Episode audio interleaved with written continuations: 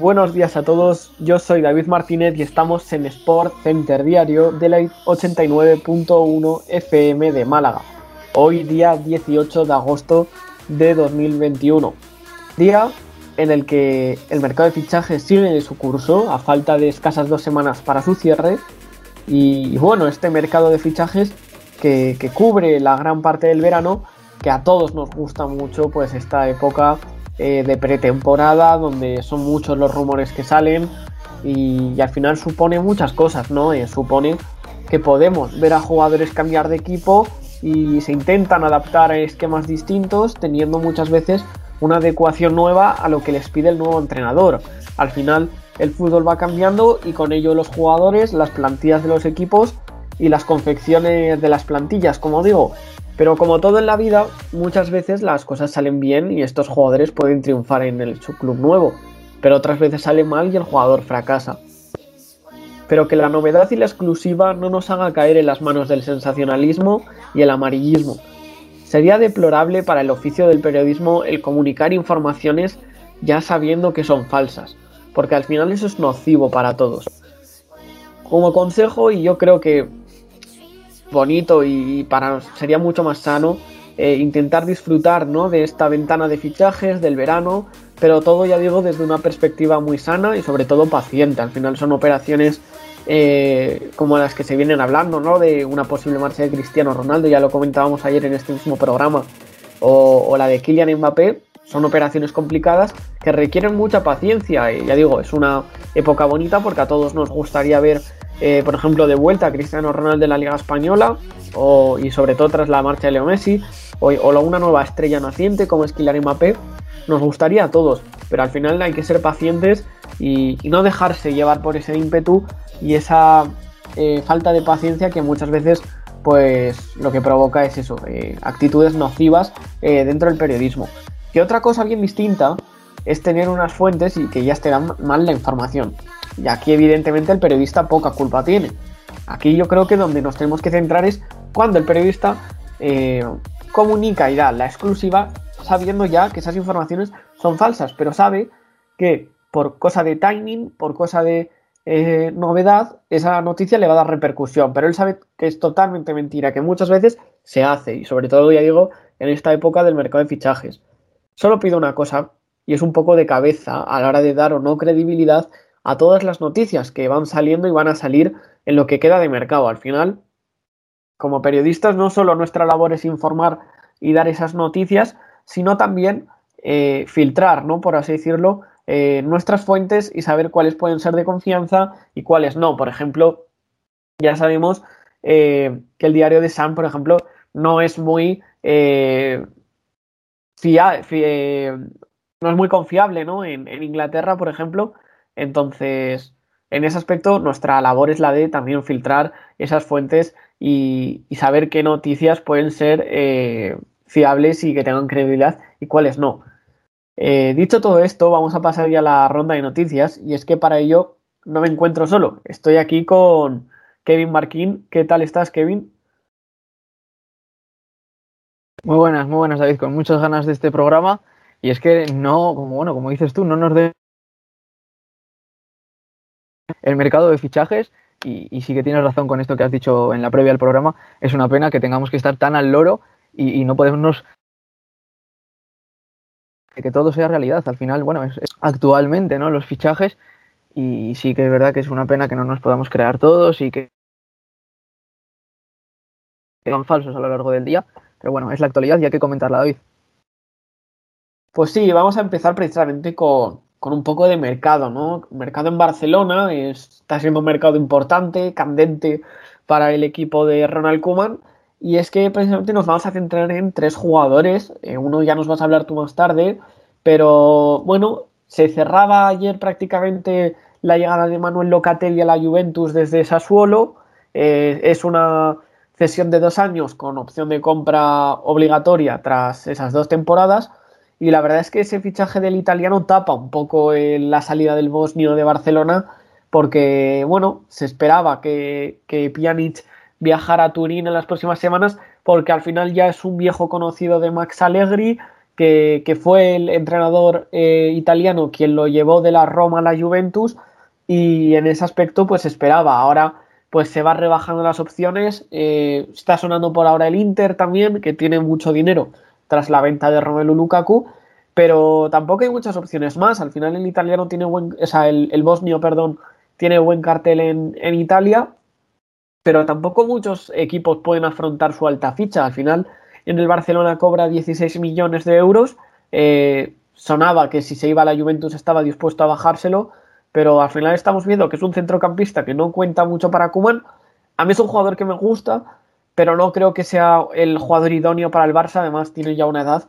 Y, pese a ser buen jugador, ya digo, eh, no, no está ni mucho menos eh, a las expectativas de lo que pide este Barcelona y más cuando en el Barcelona esta pretemporada están saliendo muchos jugadores jóvenes, como es el caso de Nico González, que puede hacer ese rol de Pjanic de jugar ya sea de pivote o de interior en caso de urgencia, que debutó precisamente el otro día contra la Real Sociedad. Eh, otro de los casos, por ejemplo, el de Samuel Umtiti, eh, que el Barça se rumorea que puede romper su contrato de forma unilateral y desde el club están muy tranquilos a, posibles sanciones. Eh, recordemos que cuando también rescindieron el contrato de Mateus Fernández, el jugador lo creía que lo hicieron de manera ilegal y estaba, ah, estaba convencido de que podía llevarlo por la vía legal y tener la razón. En este caso, eh, desde el Barça están convencidos de que en caso de rescindir el contrato a un Titi, eh, ellos tienen la razón y al final, en su sexta temporada en el club, solo tendrían que pagarle la indemnización correspondiente, que, bueno, es una cifra que al final pues la junta directiva presidida por, por Joan Laporta. El tercero de los nombres, y ya para enlazar con, una noticia, es el de Philippe Coutinho. Está rumoreando mucho ahora una salida al Arsenal, nos lo vas a comentar tú ahora, Kevin, pero eh, desde Inglaterra apuntan eso, que, bueno, eh, existen jugadores del Arsenal que interesan al Barça y Philippe Coutinho podría ser la llave para, para desencadenar y abrir esas operaciones. Pero sin embargo, aquí desde España, desde Barcelona, apuntan a que Filipe Coutinho se va a quedar, que le gusta mucho a Kuman y que el club estaría eh, interesado en ofrecerle el dorsal número 10 que deja libre Leo Messi. Entonces son informaciones, pues bueno, un poco eh, variadas y, que nos vas a ampliar tú ahora, Kevin, porque hay jugadores del Arsenal que interesan al Barça, no solo del Barça, también del Real Madrid, ¿no, Kevin? Total, estaba pensando ahora, estaba mirando aquí en el calendario del ordenador los días que queden para que se cierre el mercado de fichajes y es que prácticamente en 15 días ya todos estamos hablando, vamos a poder eh, descansar tranquilos, vamos a poder ya pegar ojo por la noche y salir de dudas. Ahora mismo no se sabe lo que dices tú en España. Al Philippe Coutinho se le está diciendo que incluso se le está ofreciendo el para que juegue esta temporada, ya parece que se está recuperando de su lesión, vuelve y parece que se puede quedar, pero efectivamente en lo que referente al Arsenal se comenta dos posibles trueques que al jugador brasileño, a Filipe Coutinho, es el caso de Aubameyang y de la Cassette, los de la, eh, bueno, eh, de Gabón. No han acabado de cuajar eh, buenas temporadas con el conjunto de Londres y es que ningún de liga han debutado frente al Brentford. Estaban indispuestos, no estaban en, buena forma. No sé por qué sería, pero el técnico vasco, Mikel Arteta, no les, no les convocó ni siquiera al debut liguero del Arsenal frente al Brentford en la Premier. Así es como nos comentamos esos dos posibles trueques, el de Aubameyang y el de la Cassette, para el Fútbol Club Barcelona. Y además, en lo referente al también tenemos el caso de Martin Odegar. Ya vimos como Ancelotti eh, dio muy, muy, muy difícil y se va a pagar muy caro el jugar en el centro del campo y el Real Madrid. Y dio hasta ocho nombres de jugadores que competían posición. El caso de Odegaard, el caso de Isco, de Asensio, Modric, eh, Valverde incluso. El otro día lo dejó claro y dijo que iba a estar el jugar en el centro del campo. Odegaard, más allá de hacer, por ejemplo, como en el fútbol que a Ricky Puch, que sabiendo que lo va a tener difícil, sigue jugando y, quizás su progresión por contar con algún minuto en el, en el Fútbol Club Barcelona no es el caso de Martín Odegar, y es que en seis años no ha llegado a, digna la camiseta del Real Madrid. Parece que ahora quiere volver a irse y veremos si en forma de cesión o en forma de fichaje, pero esto sí que parece algo más seguro. Odegar luzca la camiseta del Arsenal. Eh, ya estuvo el año pasado a las órdenes de Mikel Arteta, le gustó mucho al jugador y yo digo no solamente porque Odegar no esté muy motivado quizás y también algo de falta de interés por ganarse el puesto, como que también lo que ha dado a entender Carlo Ancelotti que había ocho jugadores y que bueno, pues ya empezó tomando la decisión de dejar fuera a Odegar y, yo creo que el jugador del Real Madrid piensa que va a ser la tónica hoy de, del Arsenal y de esta actualidad que incumbe también a Coutinho y demás, David. Pues sí, y es que hablabas tú del centro del campo del Real Madrid. Eh, dos jugadores del, Real Madrid podrían interesar a Inter y Milan respectivamente. Hablamos de Isco y Luka Jovic, eh, el delantero serbio que, está negociando con el Inter, eh, bueno, más bien el Inter está negociando con el Real Madrid para una cesión, recordemos ya que Romelu Lukaku está en Londres, está en Stamford Bridge, y sin embargo el Milan espera eh, llegar a un acuerdo a coste cero con el mediapunta del Real Madrid, con Isco Alarcón, que tiene una ficha bastante alta, son 14 millones de sueldo bruto, que, que es lo que cobra el de Arroyo la Miel, y por eso eh, el Milan está tanteando esa posibilidad de llevárselo a coste cero. Eh, el Madrid está eh, rotundamente en contra de dárselo gratis al Milan y lo ha tasado en unos 18 millones de euros, que es lo que más o menos estiman que cuesta el jugador. Hace unos años recordemos que el Milan ya estaba interesado en incorporar a Isco a sus filas Eh, han bajado 7 millones de euros, eh, que son, bueno, eh, un precio más o menos justo, ¿no? Para lo que viene siendo Disco, que recordemos no está teniendo sus mejores campañas en los últimos años. por su parte, el delantero serbio Luka Jovic, que, que como informa el medio serbio Expreso, también lo ha corroborado el diario italiano Sport Italia, que el Real Madrid está negociando la cesión con el Inter, como digo, y que eh, no sería un traspaso eh, como, como, muchos medios sí que podían apuntar, sino una cesión. Eh, el Madrid sí que está un poco más convencido de que quiere deshacerse ya por completo de él.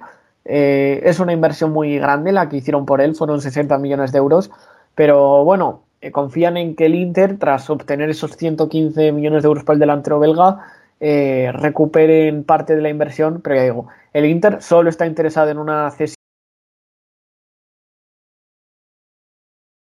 Y es lo que has dicho un poco, ¿no? Tras esa salida de Odegar, si finalmente se va Isco, pues veremos, ¿no? Eh, más cabida para Antonio Blanco, eh, más minutos si cabe para Fede Valverde y para jugadores jóvenes. Yo sinceramente a Odegar le tenía muchísima fe con Ancelotti y siempre lo he dicho en este programa, eh, desde que llegó Carleto al Real Madrid, me esperaba que Odegar fuese incluso titular, porque le veía como una especie de, salvando las distancias, son jugadores distintos, pero el James Rodríguez de Ancelotti en 2021, porque al final el colombiano es un jugador que le gusta mucho a Carleto, le tuvo en el Madrid, le tuvo en el Everton, la ha tenido en el Bayern de Múnich y, ahora aquí no está en el Real Madrid, yo esperaba que intentase hacer con Odegar lo que hizo con James en, temporadas pasadas. Finalmente parece que Odegar se va a ir y bueno, recordemos que siguen sin dorsal tanto Jesús Vallejo como Dani Ceballos, aunque se espera que los dos eh, ponen más bien a, lo largo de la temporada eh, al, equipo, pese a estar por ahora sin dorsal. Eh, el que sí que tiene dorsal y que también volvió de cesión es Gareth Bale, que dejó buenas sensaciones en el partido contra el Alavés, ¿no, Kevin? Bueno, Gareth Bale, que yo soy un, gran fan de él, eh, puede volver a jugar a fútbol, ¿no? El año pasado, eh, todo el momento comentaba en las ruedas de prensa con el Tottenham para la, para la Eurocopa que se estaba reservando para jugar con Gales y apenas contaba con minutos de la mano de, José Mourinho, ¿no? Habían llegado a una especie de que el galés jugaría solamente los minutos que, que, él quisiese, no jugaría partidos muy importantes, porque no quería peligrar en ningún momento el poder jugar esta Eurocopa de Gareth Bale. Además, llegamos a escuchar a principios de verano que quizás este fuese su último año o que incluso se podría retirar después de la Eurocopa, pero parece que con la al banquillo del Real Madrid, eh, estamos encontrando al mejor galés, otra vez al expreso de Gales, eh, recordemos aquella primera temporada que Carlo Ancelotti entró en el Real Madrid, aquella carrera ya pasó a la historia con Marc Bartra, eh, en el que dio aquel gol en Mestalla, la Copa del Rey para el Real en la primera temporada con Carlos marcó 22 goles, entre ellos, como el que decía, el de Mestalla, también fue el de la décima,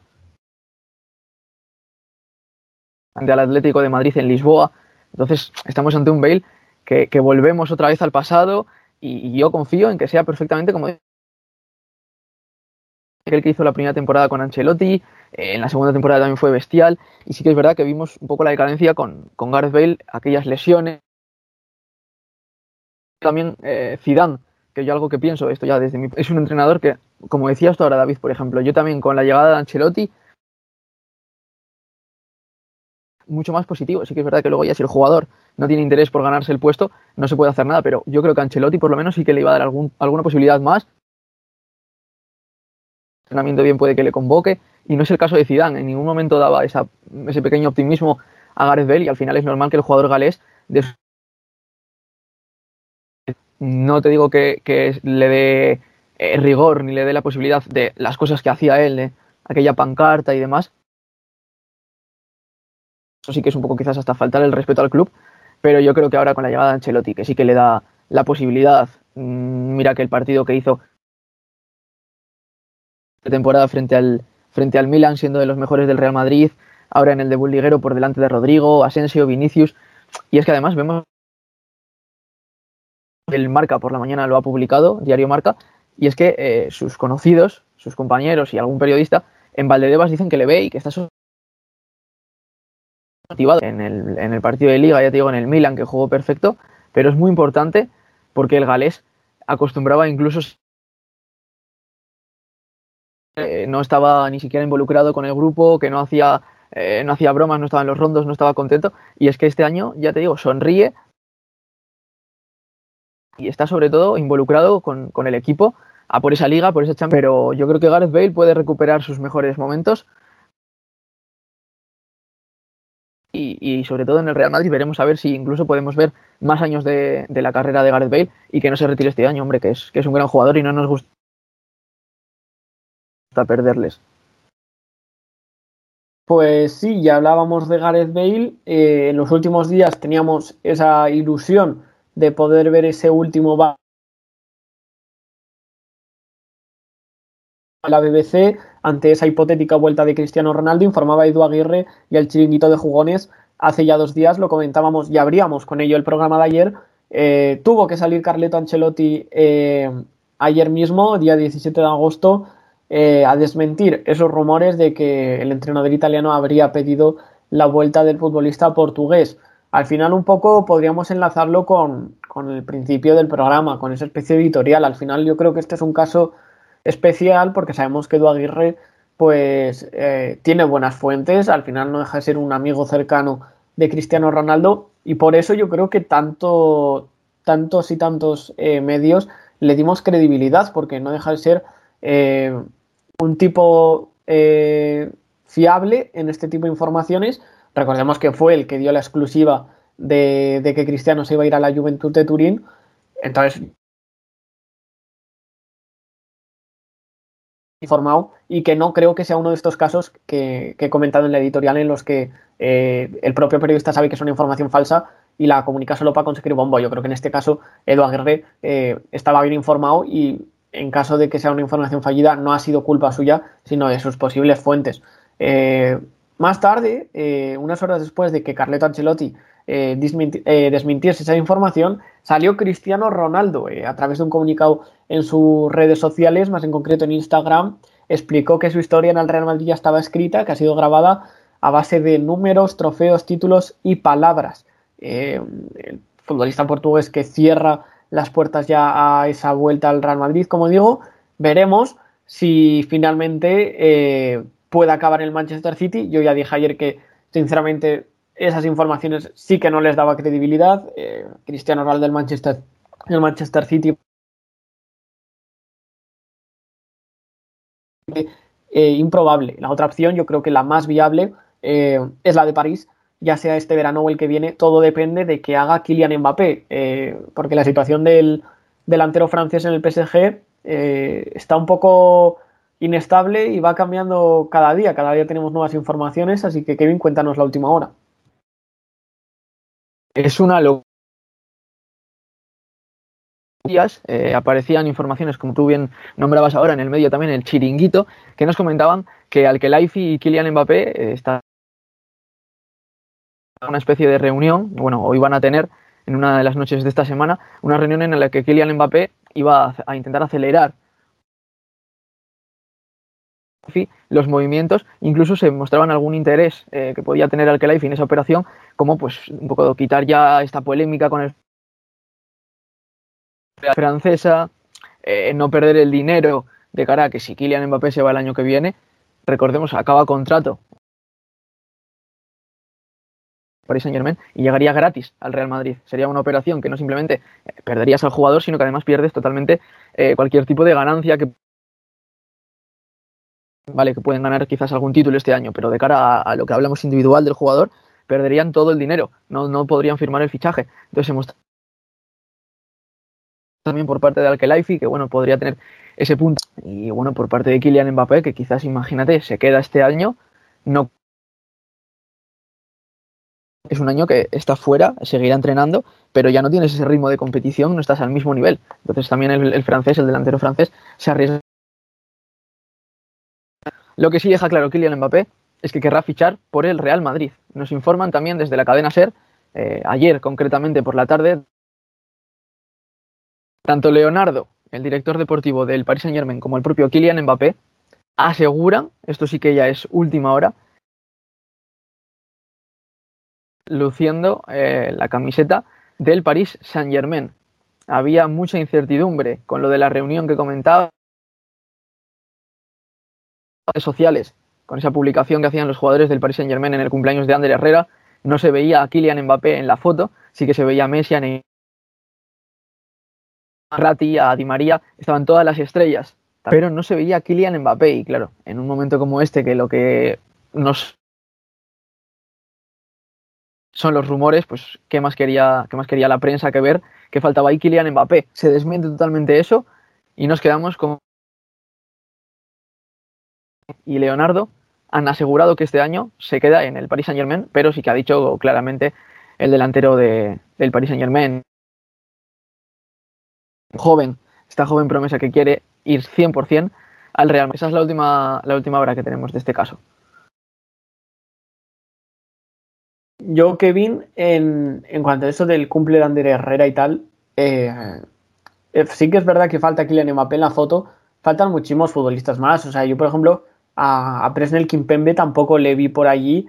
Y en ese aspecto, a lo mejor eh, me estoy equivocando, pero creo que faltan precisamente los futbolistas franceses en esa foto. No sé si es mera coincidencia o hay algo más detrás, pero, pero bueno, es, yo creo que es algo anecdótico.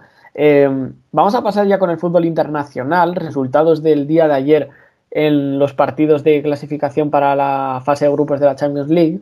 Eh, el Shakhtar Salzburgo y el Sheriff, un equipo moldavo y que la verdad es un equipo con mucha carisma. Su, escudo es una, una estrella de, de, Sheriff del Salvaje Oeste. Eh, un equipo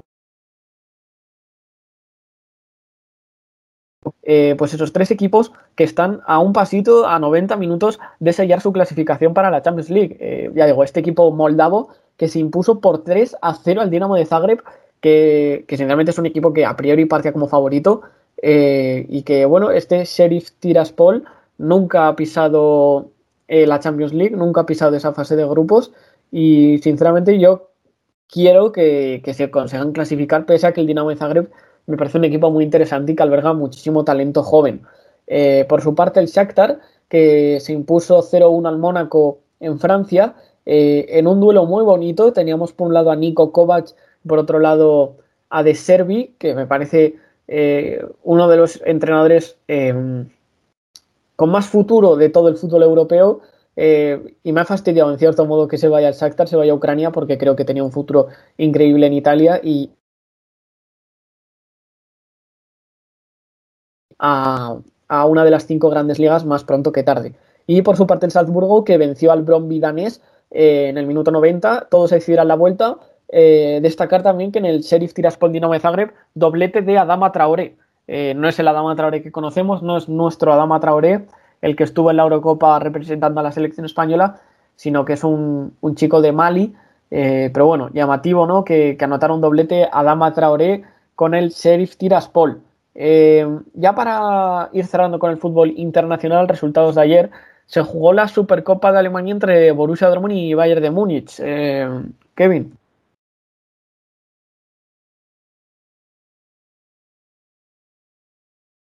David, ayer tuvo lugar en el Signan y Duna Park, en la casa del Borussia Dortmund, a las ocho y media, la Supercopa que enfrentaba el Borussia Dortmund. Ese que ya pasará la historia, enfrentamiento entre Haaland y Lewandowski el pasado y el que, como ahora demostró en estos goles que comentaremos, presente del fútbol, de las delanteras del fútbol de hoy en día, ganó el Bayern de Múnich, esta final de la Supercopa alemana, por tres tantos a uno. Bueno, uno tres en este caso, como decimos. En casa y firmó un doblete Robert Lewandowski con el primer tanto que llegó en el minuto 41, poco antes del descanso. Erling Braut estaba súper enfadado, muy competente el delantero del Borussia. Y como digo, doblete de Robert Lewandowski, además de uno de Thomas Müller. Un gol de Marco Reus no pudo Y así se, asigna el título de la Supercopa de Alemania, de Alemania, perdón, el Bayern de Múnich. Pues sí, un carrusel rápido de, posibles movimientos durante este mercado de fichajes. Eh, por citar algunos, el Brasilerao, que, que, va a tener una nueva estrella, y es que el Atlético Mineiro eh, se espera que a lo largo del día de hoy firme a Diego Costa. Recordemos que desde que se desvinculó del Atlético Madrid el pasado diciembre, eh, no se ha encontrado sin equipo. Y el de Lagarto, que podría llegar al Atlético Mineiro para formar una delantera letal junto a Hulk, un conocido también en Oporto y Zenit. Por su parte, José Mourinho, entrenador de la Roma, que ha mostrado su, eh, sorpresa por la salida de Vinseco del conjunto romano para recalar en las filas del Inter de Milán. Recordemos que ya debutó en, en, un partido amistoso la pasada semana. Por su parte, ya noticias del mercado de fichajes aquí en España. Aleix Vidal, que está muy cerca también de sellar su fichaje al español, donde se Gómez, que lleva ya un par de semanas entrenando con el español tras eh, salir del Sevilla. Y por último, también noticias del español, Luis López, eh, canterano y defensa central del conjunto blanquiazul, que se desvincula por completo ya de la entidad Perica y espera firmar con el Real Zaragoza. Recordemos que Luis López ha estado encarrilando cesión tras cesión estas últimas temporadas eh, y, parece que ya va a poner fin a muchos años en el Real Club Deportivo Español Stadium. Eh, y ya para cerrar, eh, tenemos la noticia de Augustinsson, el primer futbolista sueco en la historia del Sevilla, eh, llega para reforzar ese lateral izquierdo. La semana pasada ya lo reforzó Monchi, ese, precisamente el otro costado con Gonzalo Montiel. Se está hablando todavía de que podría llegar incluso Jesús Corona, el Tecatito, que, es uno de los jugadores que, más caché tiene Se comenta también que podría llegar a Nervión. Veremos en qué queda finalmente, eh, porque son un auténtico jugador. Por lo tanto, Montiel Augustinson para los laterales, veremos qué queda y en qué, pasa al final con el Tecatito Corona. Ya para cerrar, sí que sí, Manu Sánchez eh, del Atlético Madrid, cedido a Sasuna. Recordemos que ya estuvo cedido el conjunto de Yago Barrasote la pasada temporada. Y el club y blanco que cede al canterano, al conjunto navarro, con el objetivo de que vaya sumando minutos. Eso sí, tiene muy poblada Osasuna la zona de los laterales.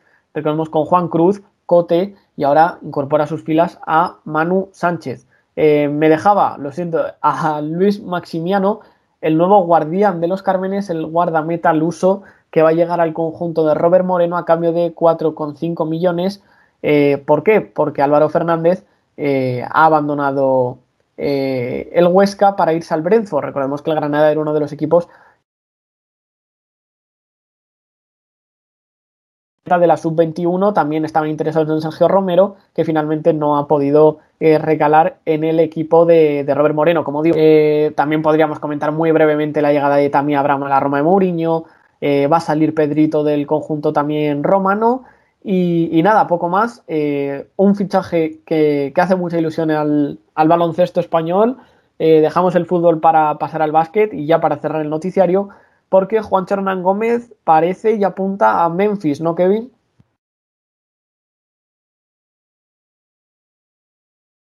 a hacer el Minnesota Timberwolves y es que ya la temporada pasada también lo hizo parecido con Ricky Rubio traspasándole los Cavaliers y lo hace ahora con Juancho Hernán explica un poco por qué Juancho no pudo disputar estos Juegos Olímpicos de Tokio y es que le hacía mucha ilusión al jugador español eh, jugar en la despedida de los Gasol pero parece ser que con esta noticia que nos llega explica por qué los Minnesota no dejaron eh, jugar, no dejaron a eh, meter, le quieren utilizar como moneda de intercambio, como decimos, su llegada al, a los Memphis Grizzlies sería en un intercambio por Patrick Beverly, eh, uno de los jugadores que estaban interesados el Minnesota Timberwolves y eso es lo que nos explica por qué Juancho no pudo disputarlo, con miedo a que una lesión pudiese impedir, impedir este tras se quitaron de los Juegos Olímpicos y ahora lo oficializan. No oficializan, pero seguramente sí que se haga en las últimas horas y es que así nos lo explicó ayer de ESPN Adrián Wonarowski y eso es lo que te cuento de Juancho Hernán Gómez. Pues sí, dejamos ya el noticiario y vamos a pasar al contrapunto muy brevemente porque ya hemos espacio para el debate. Eh, lo hicimos ayer con nuestros compañeros que estuvieron aquí, con Luis José y a Ricardo del Coso. Eh, me apetece hacerlo contigo, Kevin, también, eh, a especie de pequeño contrapunto y, y, debatirlo un poco nada más. te pongo tres nombres sobre la mesa, ¿vale? Cristiano Ronaldo, Kylian Mbappé y, Paul Pogba, ¿vale? Eh, me tienes que decir, y brevemente así, eh, ¿en qué equipo crees que, van a acabar estos jugadores al final de este mercado, a día 1 de septiembre?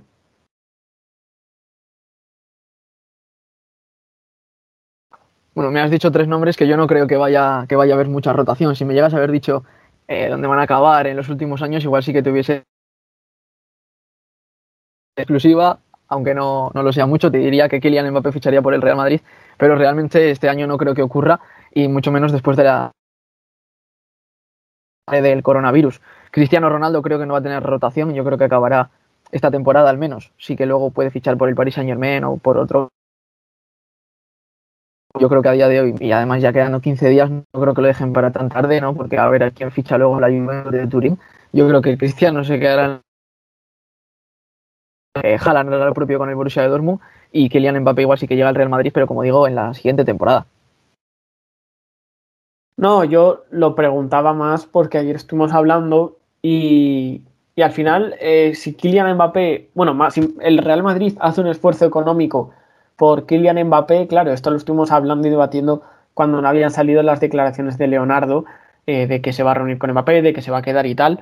Eh, entonces estamos hablando de que si el Real Madrid hace un esfuerzo por Kylian Mbappé, al final esto provoca un efecto dominó que provoca eh, seguramente la llegada de Cristiano Ronaldo a, París y, claro, la